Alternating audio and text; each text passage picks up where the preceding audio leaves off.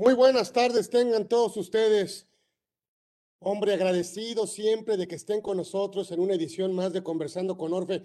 Hoy tenemos un gran programa, está un referente del ámbito fiscal de nuestro país, don Alberto Castelló Durán.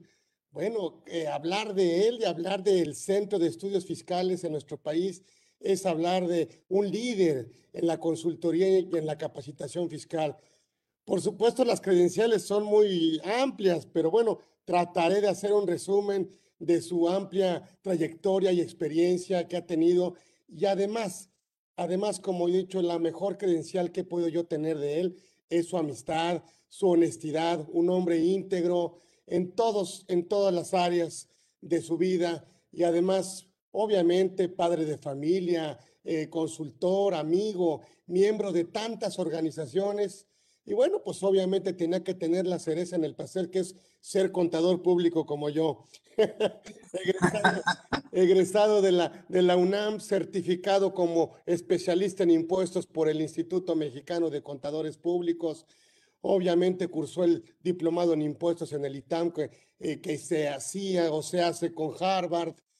Em, también, bueno, pues obviamente eh, eh, fundador desde el 79 de este gran prestigiado instituto que es el Centro de Estudios Fiscales, en donde yo muy honradamente y por supuesto tuve la oportunidad que él me dio hace muchos años, cuando mi padre murió, de prepararme, de capacitarme, de enseñarme. Entonces yo lo considero un amigo y un maestro mío, por supuesto. Y bueno, pues, ¿qué les digo yo? La verdad no quiero quitarle el tiempo leyendo su, su currículum, pero pues yo me siento muy halagado, muy honrado y muy privilegiado de contar con esta excelentísima presencia, no solo de un amigo, sino de un gran fiscalista de nuestro país. Don Alberto Castelló Durán está con nosotros aquí en Conversando con Orfe, así que es un privilegio. Mi querido amigo Beto, gracias por generosamente aceptar esta invitación que, que vienes aquí a tu casa, aquí a tu casa, porque no vienes como invitado, vienes como, como anfitrión. Eh, estamos a tus órdenes como siempre y nos digna, créemenos, y nos llena de placer y de felicidad contar con tu presencia aquí en tu casa en Conversando con Orfe. Espero que no sea la primera, sino la primera de muchas, eh, obviamente, pues invitaciones que vamos a hacerte y que ojalá nos permitas, pues, eh, pues, pues obviamente escucharte, aprenderte, reconocerte por este medio que, que ha llegado ya a muchos y que es una edición más y que es una edición especial con tu presencia. Gracias, Beto, querido amigo todo mi reconocimiento, un abrazo, gracias por estar conmigo y en este tema que me encanta, la verdad me encanta, no, no lo había escuchado hasta que, no, no lo había aprendido hasta que no lo escuché de ti. Entonces, nadie se mete este tema de honorarios, por supuesto, eh, honorarios de consejo, qué diferencia existe entre, entre los honorarios y gratificaciones a consejeros con los honorarios por la prestación de servicios personales independientes, Beto. Yo quisiera aprovecharte, la verdad. Entonces, tenemos clase, tenemos clase hoy aquí en Conversando con Orfe. Bienvenido, Alberto Castelló Durán. Gracias, Carlitos. Qué bueno que me dejas hablar porque hablaste sin parar varios minutos. No sé si quieras tomar algo de agua para, para que tu garganta se, se carbure. Eh, me dio mucho gusto escuchar tu, tu, saludo, tu presentación y desde luego me siento muy honrado, muy distinguido de poder compartir contigo y con quienes nos hacen el favor de escuchar esta, esta mañana, tarde ya. Y pues eh, te agradezco mucho, Carlitos, y, y, desde luego sí es la primera, pero, pero seguramente habrá muchas oportunidades más. Bueno, tu primer pregunta, Carlito, y saludo a todos los que se han incorporado, que nos conocen y los que no nos conocen también. Entonces, eh, una pregunta muy, muy importante, tu pregunta. ¿Qué diferencia hay, dijiste, entre los honorarios por la prestación de servicios personales independientes con los honorarios o gratificaciones que se pagan a consejeros, como hemos denominado en esta mañana la plática? Eh, en realidad, el tema es mucho más amplio porque la ley regula en el artículo 27, fracción 9, la ley del ISR, eh, la deducción de honorarios o gratificaciones administradores, comisarios, directores, gerentes generales o miembros de consejos directivos de vigilancia, consultivos o de cualquiera otra índole. Entonces, si eh, para contestar tu pregunta, me gustaría imaginar un organigrama en donde en la parte superior está la Asamblea General de Accionistas, vamos a pensar en una sociedad mercantil, Enseguida viene el consejo de administración cuando son varios o cuando es una sola persona se le denomina, pues en la sociedad anónima se le denomina eh, administrador único, en otras sociedades se les llama directores generales, en otras gerente general, eh, de acuerdo a alguna de las formas eh, que se adopten. Actualmente hay siete en la Ley General de Sociedades Mercantiles y en cada una de ellas se puede llamar de diferente manera a quienes administran a la persona moral. Y luego debajo de esa segunda parte en el organigrama, digamos, donde está el Consejo de Administración o como se le denomine, seguiría el director general o gerente general, pero que ya tiene la calidad de empleado, por más director general que sea, por más gerente general, porque todo mundo se le cuadre, no importa, pero él a su vez se le cuadra a un consejo de administración, por tanto él es empleado. Entonces, en esas tres partes de un organigrama, así de manera muy general, pues eh, ubicamos a, los socios, a los consejeros y luego al, al director general. Pero a veces se requiere la contratación de servicios personales independientes. Esas personas no figuran en el organigrama, como su nombre lo indica, son personas independientes. A ellas se les puede pagar por la prestación de un servicio profesional independiente, ya sea contable, ya sea fiscal, ya sea de ingeniería, de arquitectura, de psicología, de, de cualquiera de las áreas que la empresa requiera esos servicios, y esos se remuneran con lo que se conoce como honorarios.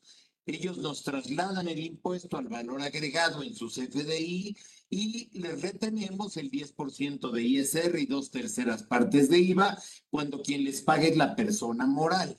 Ahora, la diferencia es que los miembros del Consejo de Administración o comisarios o directores generales o miembros de consejos directivos de vigilancia o cualquiera de los que están en ese segundo grupo en el organigrama, ellos por su actividad deben ser remunerados.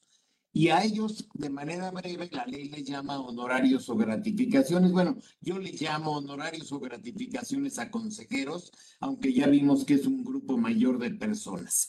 Esos honorarios tienen eh, ciertas, eh, ciertos requisitos y sus ingresos para las personas que los obtienen tienen el tratamiento de ingresos asimilables a salarios, pero con una particularidad. A ellos no les vamos a retener el 10%, aunque se llamen honorarios. Al ser ingresos asimilables a salarios, se debe retener, eh, como a cualquier asimilable se le aplica la tarifa del artículo 96, pero a estos, únicamente a estos, se les debe retener el 35% de ISR sea chica o sea grande la cantidad que se les pague. Si son 10 mil pesos al mes, pues les retienes 3 mil 500.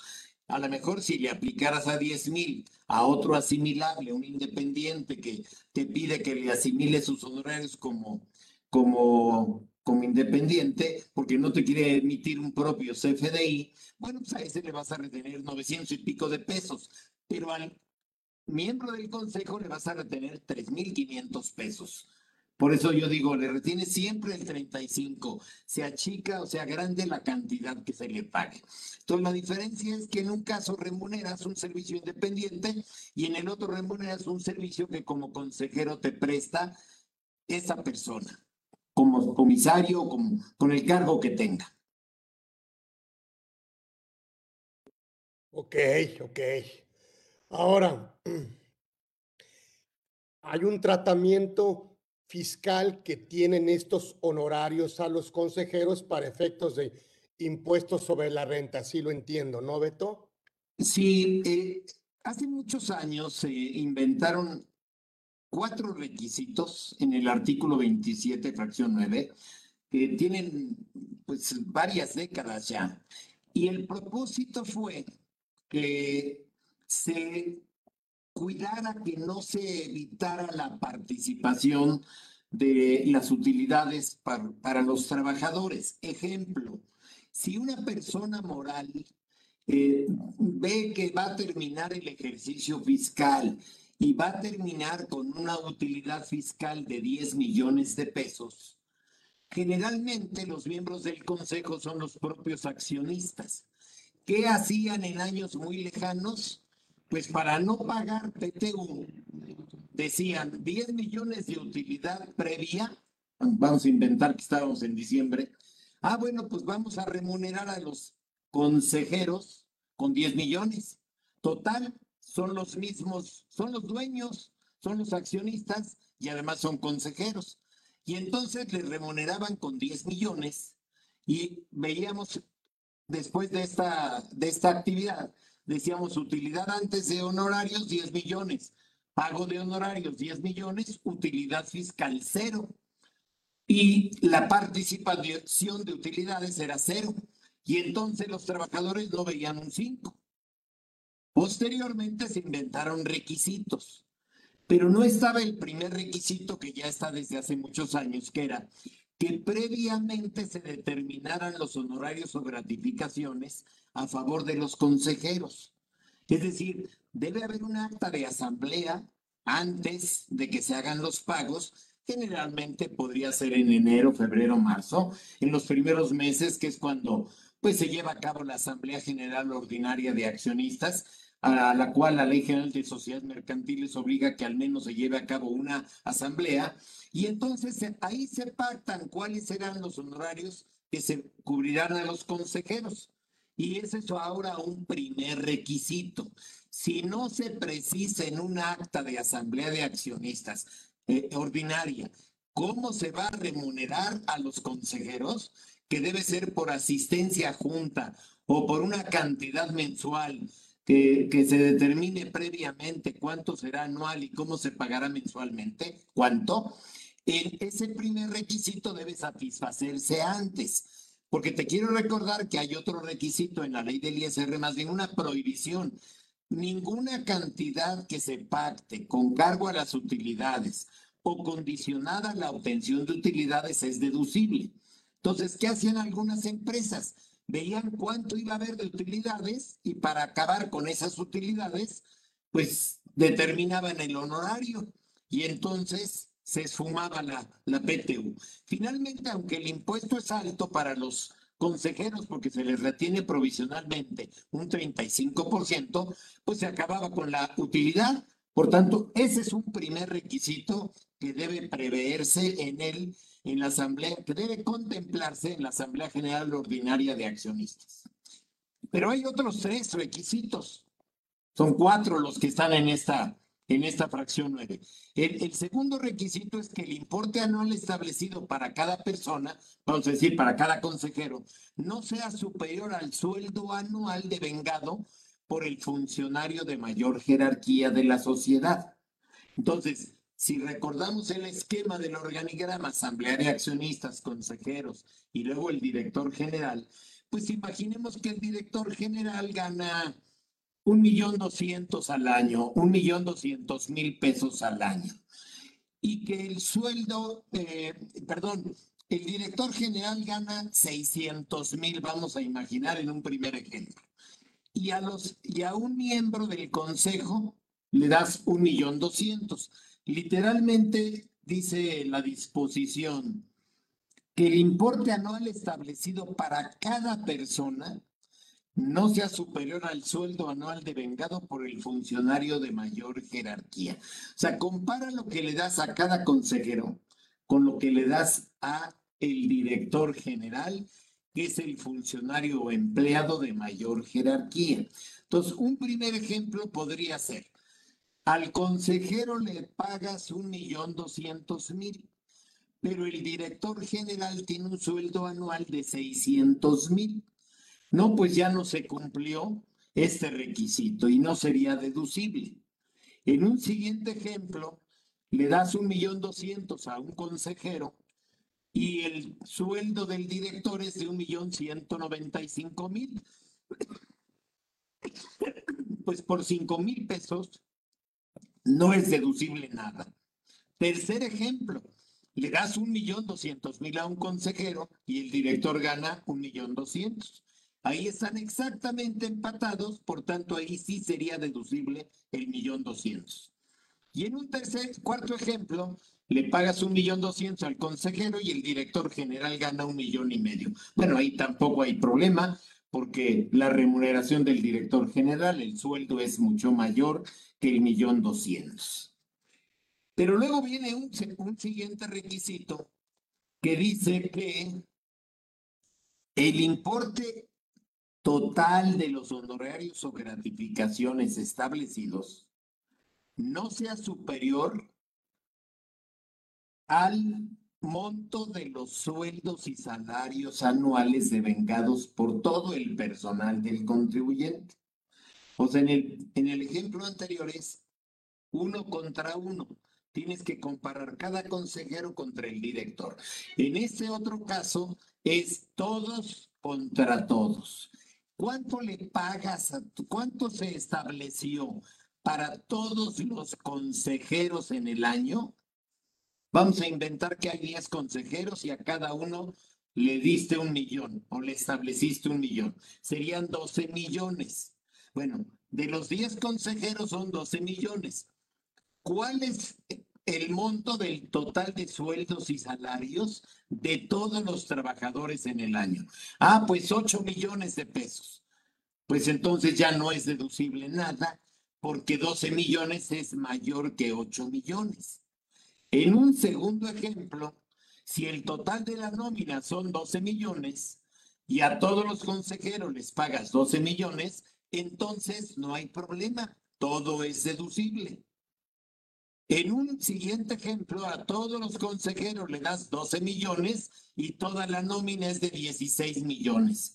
sobradamente, todo es deducible, sin ningún problema. Pero luego viene un siguiente filtro que es que tomes el total de deducciones, pero sin incluir los honorarios, obviamente, y que no exceda el total de honorarios o gratificaciones del 10% del monto de las otras deducciones del ejercicio. Entonces, vamos a, a ver unos ejemplos. El Total de honorarios o gratificaciones de los 10 consejeros suma 12 millones de pesos. Y el total de las otras deducciones son 200 millones. Bueno, 200 millones por el 10% da 20 mil, da 20 millones.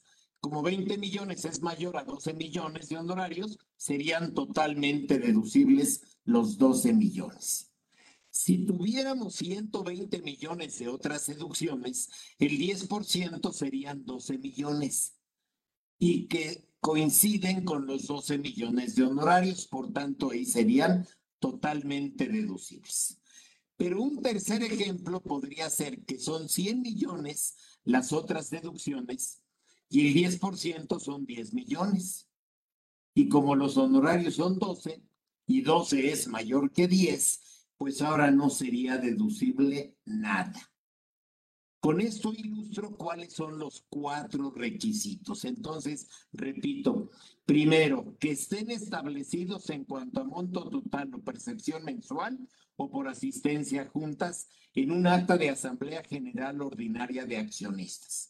Segundo, que el honorario que le pagues a cada consejero no sea superior al sueldo del funcionario de mayor jerarquía de la sociedad. Siguiente requisito, que todos los honorarios pagados a todos los consejeros no sean superiores a toda la nómina pagada a todo el personal. Y cuarto, que el total de las otras deducciones multiplicado por el 10% de una cantidad que no sea menor al total de los honorarios o consejeros. Si es menor, entonces nada sería deducible. Tiene que ser mayor, en el ejemplo, a los 12 millones de pesos. Esos son los requisitos contemplados en la fracción 9 del artículo 27. Háblame, Beto, porque eh, coincido, pero hemos escuchado de algunos otros eh, juristas o, colegas de, y yo entiendo, yo entiendo este tema, que si no, que si solamente sería no deducible el copete, el excedente, porque eh, me estás diciendo, nada sería deducible, ¿ok? Eh, me hiciste el ejemplo de 15 contra 12. Oye, ¿no sería deducible los tres o no sería deducible los 12? Fíjate, Carlitos, que es eh, muy simple, o todo o nada. Es decir, para que puedan ser deducibles, en su totalidad los honorarios o gratificaciones se tienen que satisfacer los cuatro requisitos. Si falla uno de los cuatro, nada es deducible. Incluso hay una tesis del Tribunal Fiscal donde se establece precisamente lo que acabo de decir. Obviamente con otras palabras, yo digo o todo o nada, pero está explicado de otro modo y si no se cumple uno de los supuestos, con uno que no se cumpla ya no es deducible. Me explico de otro modo. Llega la autoridad y le pasa lista a, a los montos que ya platiqué, pero te pide el libro de actas y resulta que no hay un, una acta de Asamblea General Ordinaria donde se hayan pactado los honorarios. Entonces te va a decir, pues, ¿qué crees?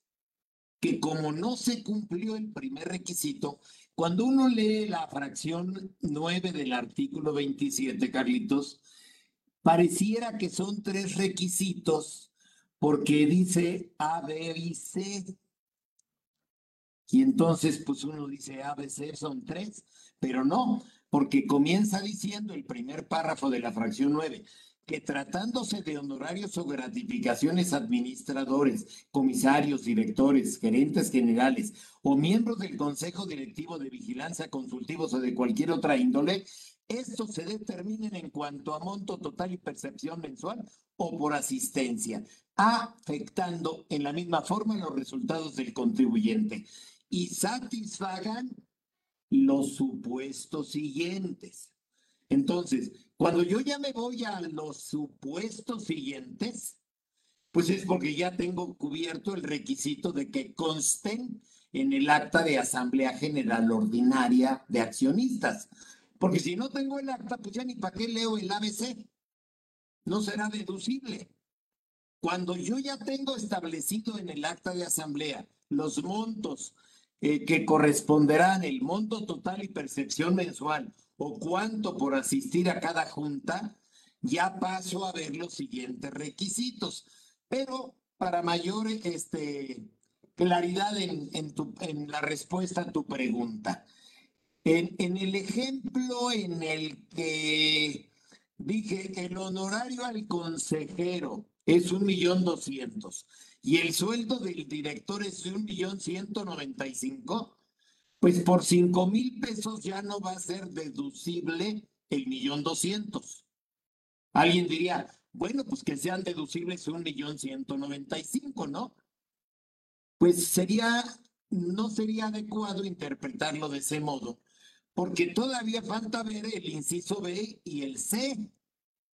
En, en esta primera lectura yo diría, bueno, pues son deducibles un millón ciento noventa y cinco. Pero si me voy al siguiente caso, en donde comparo que el total de honorarios, los 12 millones que cobran los 10 consejeros, lo comparo con los 8 millones del total de la nómina, ahí diría, bueno, pues entonces que sean deducibles 8. Por fin, entonces, aquí serían 8 y en la otra 1.195. Y luego, si me voy al otro ejemplo de las otras deducciones, diría, pues el total de honorarios son 12 millones, el total de deducciones son 100 millones y el 10% son 10. Ah, pues que sean deducibles 10. Entonces, ¿cuál deduzco? Porque en el primer caso sería 1.195 en el otro supuesto sería otra cantidad y en este otra cantidad.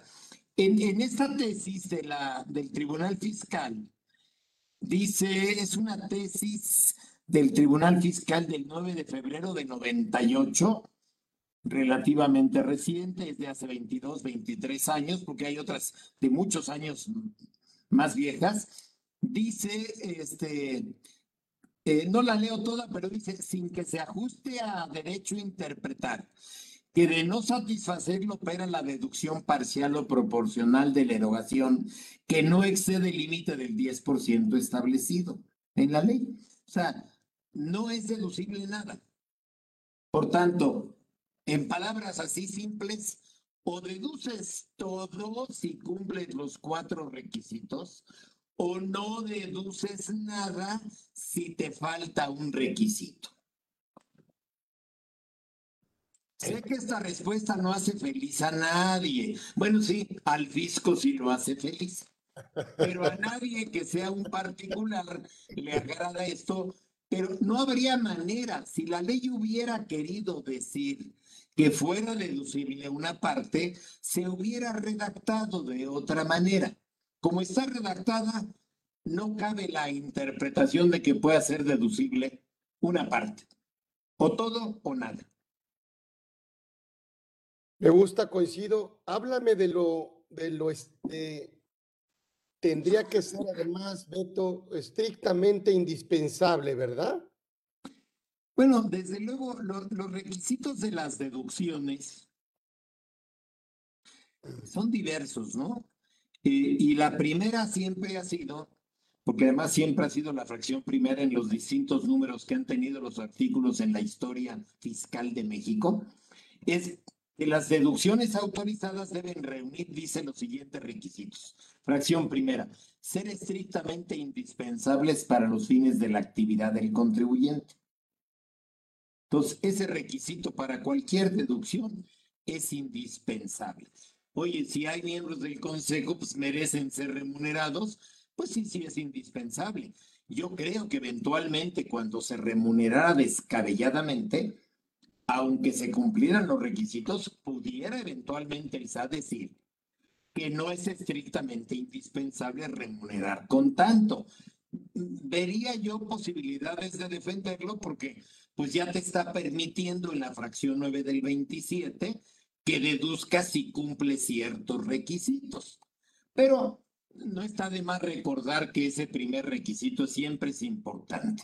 Desde luego viene la forma de pago hay que pagar cantidades superiores a dos mil pesos deben ser pagadas pues con una transferencia electrónica o con un cheque o con tarjetas de crédito, de débito, de servicios, pero pues difícilmente le vas a pagar con tarjeta a un, a un miembro del consejo de administración. Entonces, pues lo normal es que se les haga una transferencia electrónica de fondos a la cuenta de cada consejero, que se registre debidamente en contabilidad, que son honorarios a miembros del Consejo, y desde luego que se cumpla con la retención y el pago, el entero del ISR, que es en este caso del 35%. Una barbaridad, ¿no? Generalmente quienes reciben estos ingresos, pues pueden llegar a obtener, dependiendo de sus demás ingresos, saldos a favor.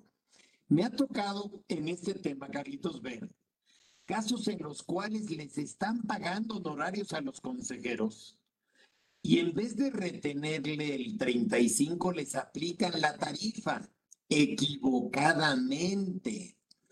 Casos demasiado tristes porque pues, esos son este, no deducibles porque no se retuvo la cantidad correcta. Me ha tocado ver casos extremos, pero me ha tocado a lo largo de pues 44 años de ejercicio profesional independiente, barbaridades de todo tipo. Pero, por ejemplo, recibos de honorarios donde dice, recibí la cantidad tanto por concepto de honorarios por ser miembro del, por ser secretario del Consejo de Administración de la empresa, por ser miembro, por ser presidente del Consejo de Administración. Y se le paga con un recibo de honorarios. Tu primer pregunta que me hiciste hace un rato fue, ¿Qué diferencia hay entre los honorarios por prestar un servicio personal independiente y un servicio como miembro del Consejo de Administración? Bueno, pues son totalmente diferentes, pero hay a, veces algunos colegas que pues entre que les entra la creatividad o les fluye la ignorancia, amparan estas deducciones comprobantes de honorarios por servicios profesionales y están reteniendo una cantidad menor, porque es el 10%, y están aparte acreditando un IVA que les trasladan en ese recibo de honorarios. Entonces, eh, si bien es cierto que el, el, pago al consejero está en la fracción 3 del artículo 94 de la ley del ISR como un ingreso asimilable a salario, bueno, sí, pero el artículo 94 también, en, en alguno de sus párrafos, déjame ver si lo tengo a la mano, eh, establece que la retención debe ser del, del 35%, salvo que además es este Em, dice, tratándose de honorarios a miembros de consejos directivos de vigilancia, consultivos o de cualquier otra índole, así como de los honorarios administradores, comisarios y gerentes generales, la retención y entero a que se refiere este artículo no podrá ser inferior a la cantidad que resulte de aplicar la tasa máxima para aplicarse sobre el excedente del límite inferior que establece la tarifa contenida en el artículo 152 de esta ley sobre su monto hay que ver que la del 152 es la tarifa anual de persona física, que es 12 veces la del artículo 96 de persona física. Y luego dice, coma, salvo que exista además relación de trabajo con el retenedor, en cuyo caso se procederá en los términos del párrafo segundo de este artículo, o sea, aplicando tarifa. Puede haber casos, Carlitos, como por ejemplo donde el tesorero de la empresa, el, director de finanzas, déjame ponerle, es además el tesorero del consejo de administración. El director de administración es el secretario del consejo de administración. Y estas personas, voy a inventar una cantidad, pues gana como, como director de finanzas 40 mil, pero por cada junta a la que asiste como miembro del consejo, le dan 10 mil. Entonces, ahí, ¿qué dice esta disposición en el artículo 96? No le retengas a los 40 lo que dé la tarifa, ni a los 10 el 35%. Suma todo y te da 50. A los 50 aplica de la tarifa y lo que resulte, que en este ejemplo son 10.219, esa es la cantidad que le vas a retener. Pero es un caso excepcional que el consejero sea además empleado. Si no es empleado, a fuerza será el 35% y quien debe emitir el CFDI es la persona moral que paga. No debe aceptarle un recibo de honorarios con traslado de IVA y con retención del 10%, porque eso no aplica en estos casos. Ese sería solo cuando se trata de un servicio personal independiente. Y Oye, esa retención pagarla a tiempo. Sí, claro, o sea, no podríamos aplicar la, tarifa del 96, sino tendría que ser la retención máxima. La, la, la, la tasa del 35, el por ciento, 35. Oye, podríamos, podría, me, me, me hablaste de, de, la transferencia o de la, del pago bancarizado. ¿Podríamos en este caso aplicar el 43 del reglamento y pagarle en efectivo siempre y cuando esté timbrado? Pues mira, yo creo que sí, aunque no lo recomiendo. Efectivamente, el 43 dice, para los efectos del 27, fracción 3, las erogaciones efectuadas por salarios y en general por la prestación de un servicio personal subordinado, a que se refiere el artículo 94 de la ley, pagadas en efectivo, podrán ser deducibles, siempre que además de cumplir con todos los requisitos que señalan las disposiciones fiscales, se cumpla con la obligación inherente a la emisión del CFDI. Yo creo que con base en este artículo 43 que mencionas, Carlitos, de que se puede, se puede, porque sí son ingresos que corresponden a este artículo 94. O sea, eh, los consejeros eh, o los honorarios a los consejeros quedan en el artículo 94, fracción 3. Me resulta difícil pensar en que les llegues a billetazos a los consejeros, ¿no? Como que en una asamblea, en una junta de consejo de administración, pues como que es muy solemne, como que es algo muy formal. Y como que no me imagino ahí al director de finanzas sacando billetes y a billetazos remunerarlos. Me, parece hasta desagradable. corriente. Corriente. Yo, yo no lo haría.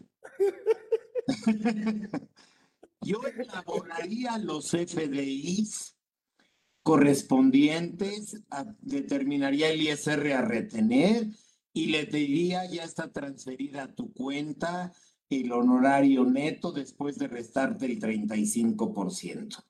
Incluso hay veces en donde en estas juntas, Carlitos, hay más solemnidad, hay ceremonia y se entregan centenarios, ¿no? Eh, en una cajita, dos, tres, cuatro, cinco centenarios Háblame de eso, ¿cómo, cómo, cómo timbro el centenario? Bueno, el centenario no lo timbras, pero vamos a imaginar que un centenario valga 40 mil pesos. Exacto. Y entonces le das el centenario en una cajita muy bonita, le das el agradecimiento de rigor al consejero y entonces piramidas esos 40 mil para que te den una cantidad tal que al restarle el ISR queden los 40 mil, que es el valor del centenario. Y entonces emites el CFDI. Vamos a imaginar, si vale 40 mil, no tengo el dato aquí piramidado, pero más o menos daría como, vamos a ver, pensar 60 mil este, 40 mil entre, pues déjame dividirlo, 40 mil entre punto 35, 40 mil, perdón, entre punto 65, pues serían 61 mil 538, 46.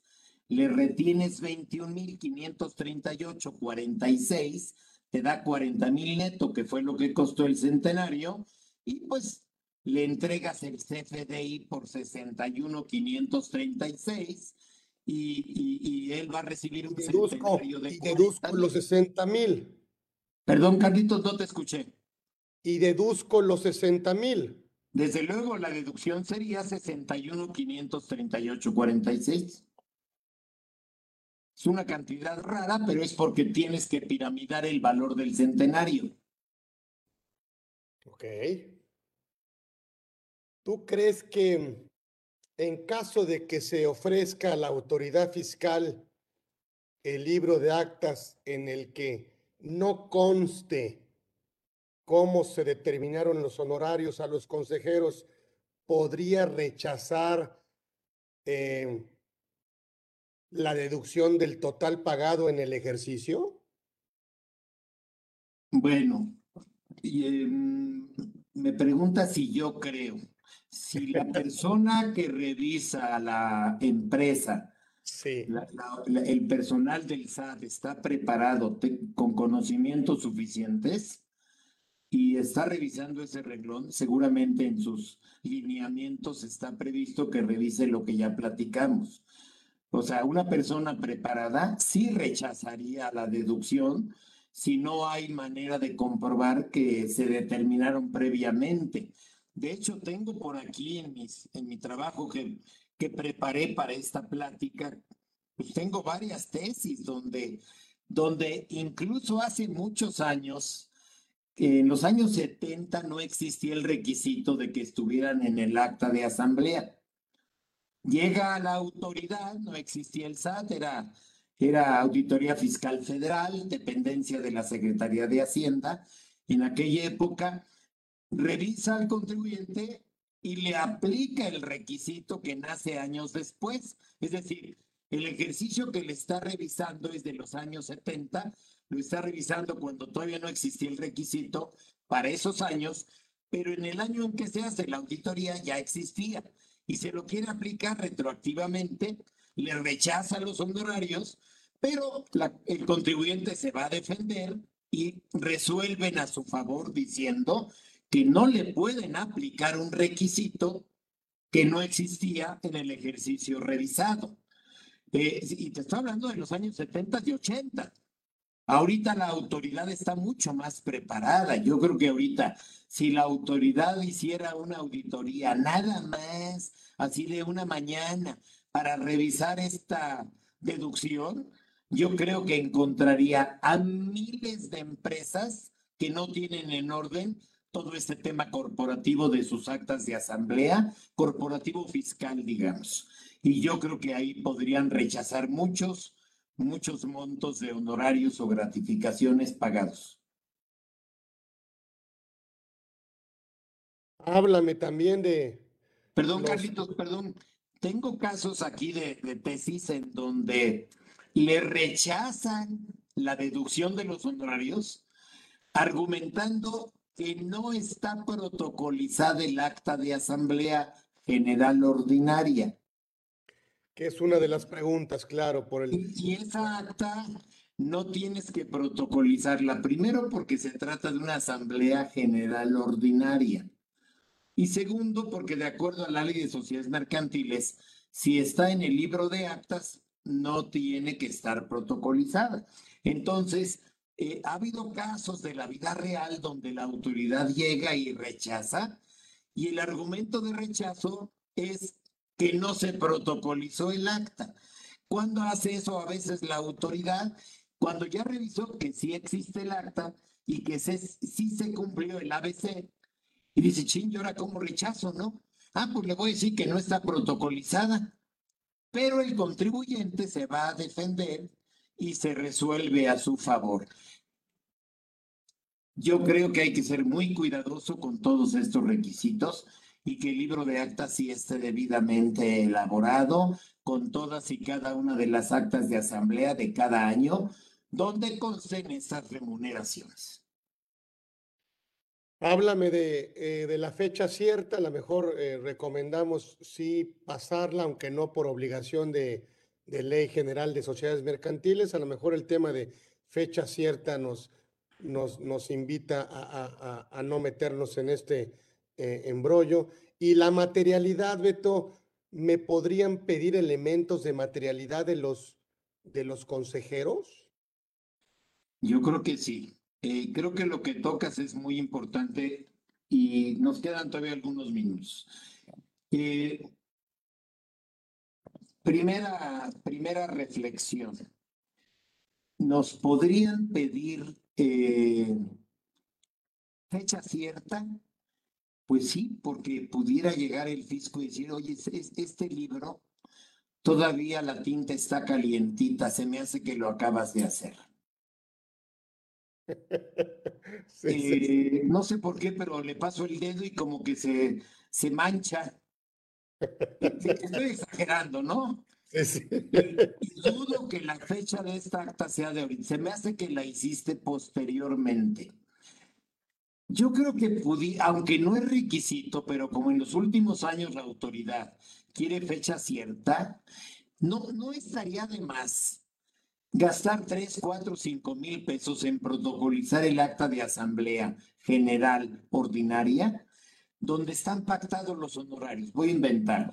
Si el acta se hizo el 14 de febrero de un año, pues llevarla a protocolizar ante el notario, a lo mejor, pues dependiendo del notario, pero por 3 mil, 4 mil, 5 mil pesos, suponiendo que fueran mis ejemplos de 12 millones en el año de honorarios a consejeros, híjole, por gastar 3, 4, 5 mil pesos y tener una fecha cierta, creo, creo que valdría la pena. Ahora, eh, porque ¿para qué arriesgarnos con tanto dinero, como son mi ejemplo de 12 millones y la cantidad que fuera, eh? Ahora, la materialidad. ¿Qué pasa si se escribe que hubo 12 juntas de consejo al año en un libro de actas de consejo de administración? Y el SAT dice, oye, compruébame que de a de veras se llevaron esas juntas. Pues yo creo que si se tiene evidencia documental, si se tienen hasta fotografías, videos, y desde luego que consten todos los acuerdos que se tomaron, pues eso va a ayudar a la materialidad, porque me preocupa que de pronto la autoridad dijera, oye, yo no te creo o no creo que se hayan llevado a cabo esas juntas y no considero que sea estrictamente indispensable que les hayas pagado 12 millones. Si ni juntas hubo, no veo ningún acuerdo, no veo actas de, del Consejo de Administración. Me, me da la impresión de que no hubo tal trabajo y por tanto no es estrictamente indispensable remunerar a quien no prestó el servicio en su calidad de consejero. Yo creo que, que sí es importante que haya las, de mínimo las actas de consejo donde se tomen los acuerdos, donde se toman ciertas decisiones cada mes y donde si es factible guardar fotografías. Hay un caso, Carlitos, de, de un rechazo donde los consejeros no asistieron y llegaron unos suplentes. Y dice la autoridad, caso de la vida real, ¿eh? No es deducible porque no se remuneró a los consejeros, se remuneró a suplentes que no estaban designados en el acta de Asamblea General Ordinaria, donde debió haberse dicho, ejemplo, el secretario Juan Pérez se sustituirá por Carlitos. El secretario, el presidente tal será su suplente fulano de tal.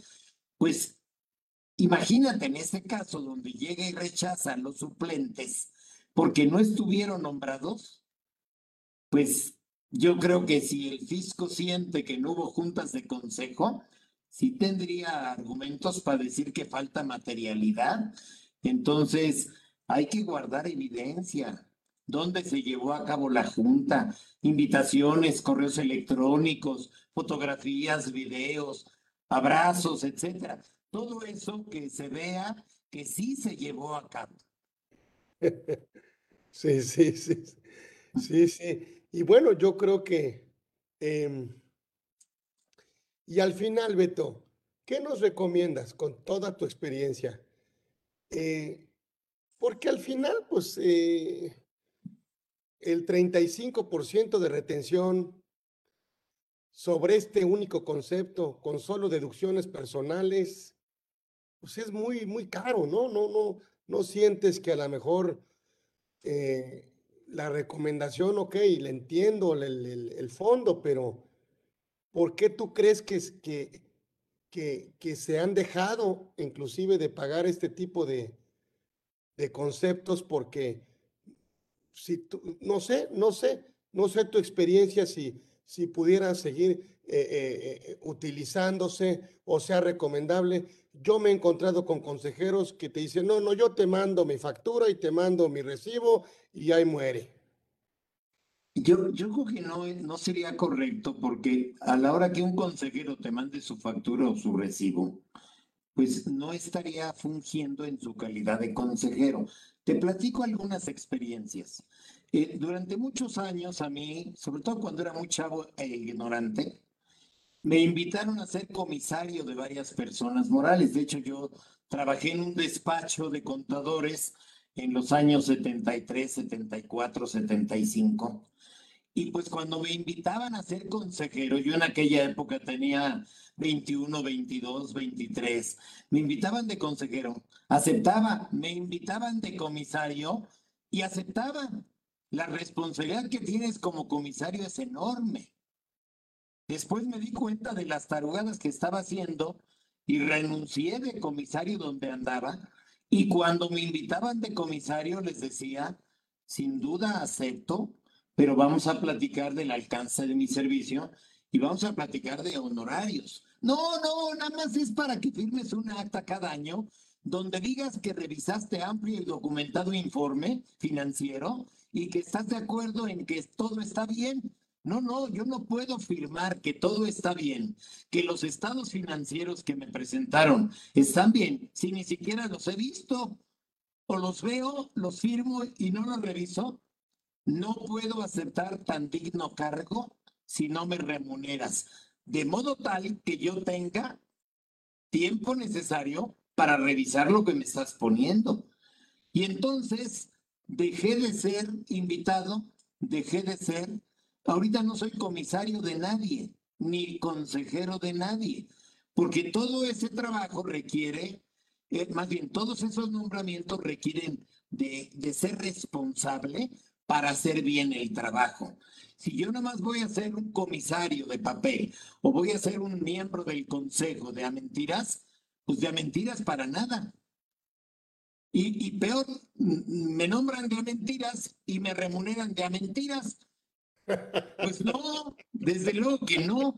Cuando alguien es consejero, en mi opinión, debe ser remunerado y debe ser tratado con las reglas corporativas y fiscales que hemos platicado brevemente en esta mañana. Yo no acepto y recomiendo no aceptar a nadie que sea consejero y peor comisario, porque al rato puede ir a la cárcel. De hecho, se han sabido de varios casos, ¿no? Entonces, yo creo que el que sea, el que sea, el que sea nombrado en una de estas responsabilidades tiene que ser responsable, ser remunerado por quien lo invita a ocupar esos cargos tan, tan relevantes y, y cumplir con su trabajo para que todo se haga de manera correcta. Coincido. Ay, mi Beto, siempre es un agasajo escucharte, reconocerte, quererte como mi amigo, un gran maestro nuestro, eh, don Alberto Casel. Le hemos preparado un reconocimiento. A ver, Hugo, para efectos de materialidad, y para que vean que no anduve en otro lado. Para que no, exacto, aquí está. Por supuesto, nosotros otorgamos el, un reconocimiento, siempre es muy grato, muy grato, este, eh, y, siempre es un placer escuchar y un privilegio a don Alberto Castelló Durán, eh, fundador del CEFA, eh, por supuesto consultor ya hace muchos años y, y, y una excelente persona que hoy no vino como invitado, sino vino como anfitrión. Hoy este, este es su casa, puede hacer lo que él quiera, nomás gira instrucciones y nosotros como, como Grupo Orfe y como Instituto Orfe estamos, por supuesto, a su, disposición, a sus órdenes. Y que no sea la primera, danos más temas, por favor. Eh, eh, siempre, siempre va a ser un, un placer escucharte y aprenderte, mi querido Beto. Alberto Castelló Durán, muchísimas gracias. Estuvo con nosotros aquí en Conversando con Orfe y desgraciadamente, bueno, pues tenemos que irnos, pero ya estaremos el próximo miércoles y nos despedimos con todo el cariño. Don Alberto Castelló Durán estuvo con nosotros aquí en Conversando con Orfe. Gracias, Beto. Gracias. Muchas gracias, muchas gracias, querido Carlitos. Hasta la próxima. Un abrazo. Gracias, nos vemos pronto. Nos vemos. Programa, gran programa, ¿eh? Nos vemos. Gracias, Carlitos. Hasta luego.